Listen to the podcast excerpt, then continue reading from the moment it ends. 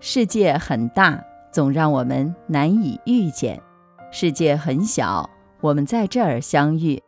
这里是星汇的夜空，我是星汇，让我们静下来，一起聆听今天的故事。不知道从什么时候起，熬夜成了一种时尚，晚上的朋友圈总是热闹异常。有人感慨加班苦闷，有人晒着夜宵和啤酒。也有人什么也不做，只是刷着微博、抖音，也要挺到后半夜。他们笑着说：“这是熬最深的夜，敷最贵的面膜。白天都被工作占据，唯有夜晚的短暂时间才属于自己。当然要大熬特熬，人生才不亏呀！从夜里偷点时间给自己，确实代偿了白天的遗憾。但是他们有没有想过？”这份补偿是以透支健康为前提的，越来越多的猝死、绝症和熬夜有关，用一生的健康换一时的痛快，这样的人生才是真的亏。熬夜没什么值得骄傲的，早睡早起才是了不起的才华。人和人之间的差距，很多时候不需要太多外力，只要一场早起就可以有天壤之别。真正厉害的人啊，从不在凌晨发朋友圈儿。相比加班到深夜、吃喝在通宵，他们选择按时休息，然后用一场早起打开活力充沛的一天。很多名人都有早起的习惯。著名作家村上春树每天四点半起床，苹果前 CEO 乔布斯每天六点多起床。联想创始人柳传志每天五点前起床，著名投资人杰夫乔丹早上五点到办公室，苹果 CEO 蒂姆库克每天早上四点半开始发邮件。时间对每个人啊都是公平的，在均摊的二十四小时里，你几点起床就几点开始这一天。一个能比别人早起的人，自然就拥有了更多时间。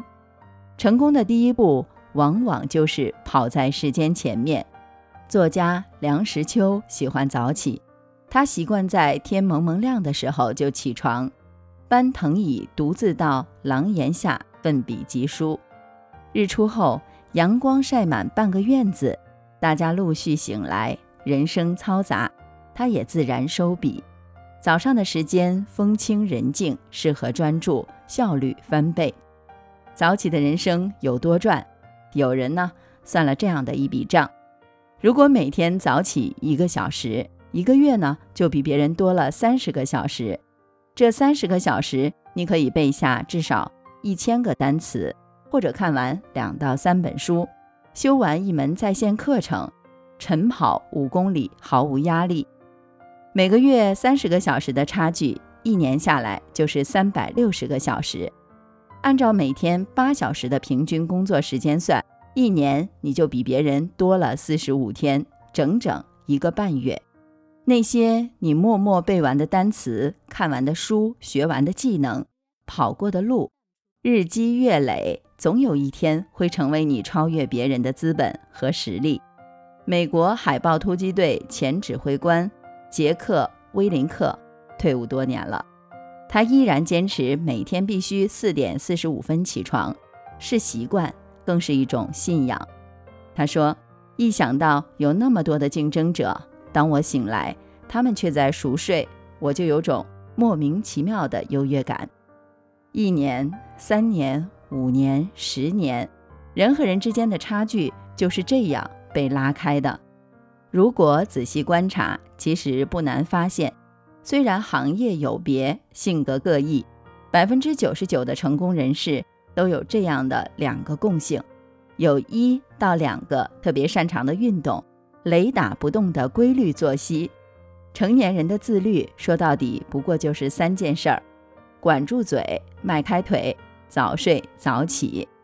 越是金字塔顶端的精英，越有着严格到变态的坚持。他们去健身的次数比谁都多。他们开始工作的时间比员工还要早，明明他们才是最有资格偷懒的人，为什么却能够像苦行僧一样日复一日的坚持，因为他们都深深地尝到了自律的甜头，不能自拔。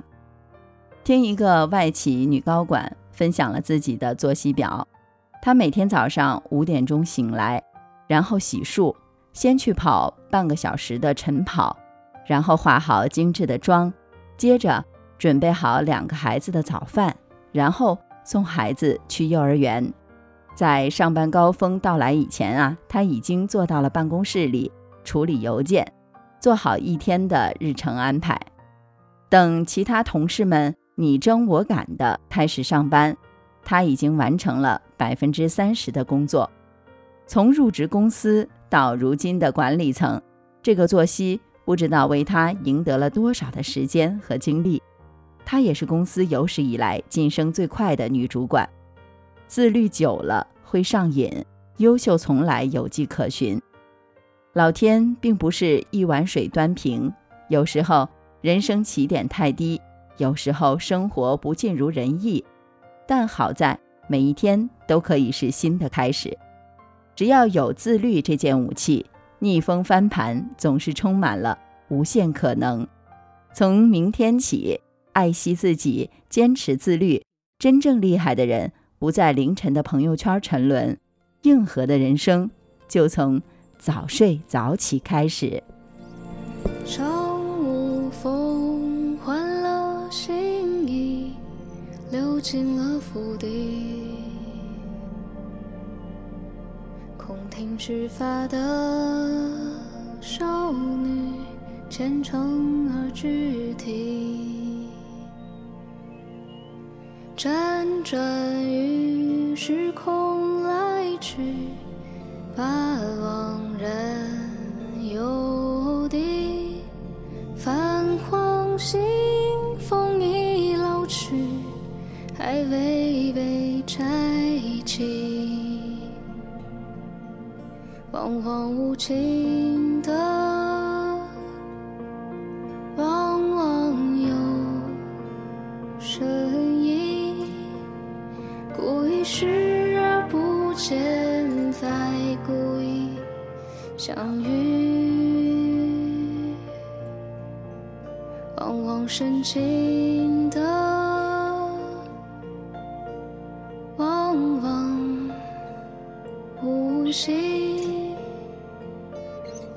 心中如你，无心留踪迹。感谢您的收听，我是星慧。如果您特别喜欢星慧的节目，请您将我们的节目转发出去，让更多的朋友走进我们的夜空。每天晚上，我都会在星慧的夜空里和您说晚安，晚安，好梦。零碎而细密。总有人扼腕叹息，像极了诗意。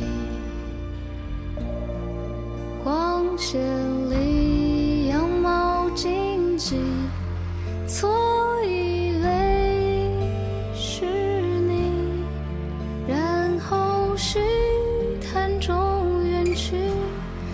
心事浪迹。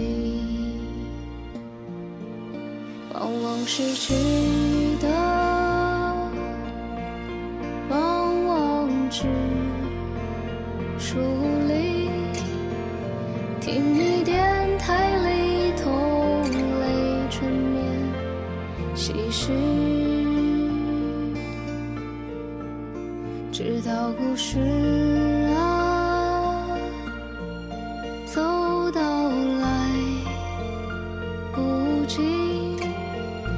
望尘土扬起，听海浪窒息。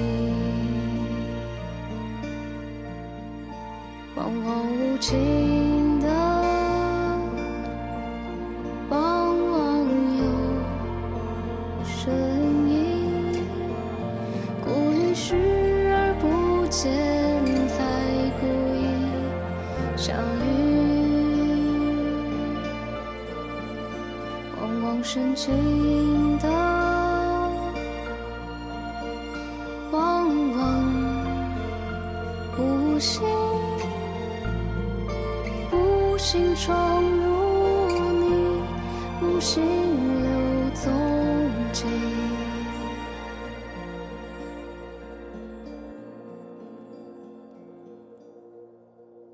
直到故事啊，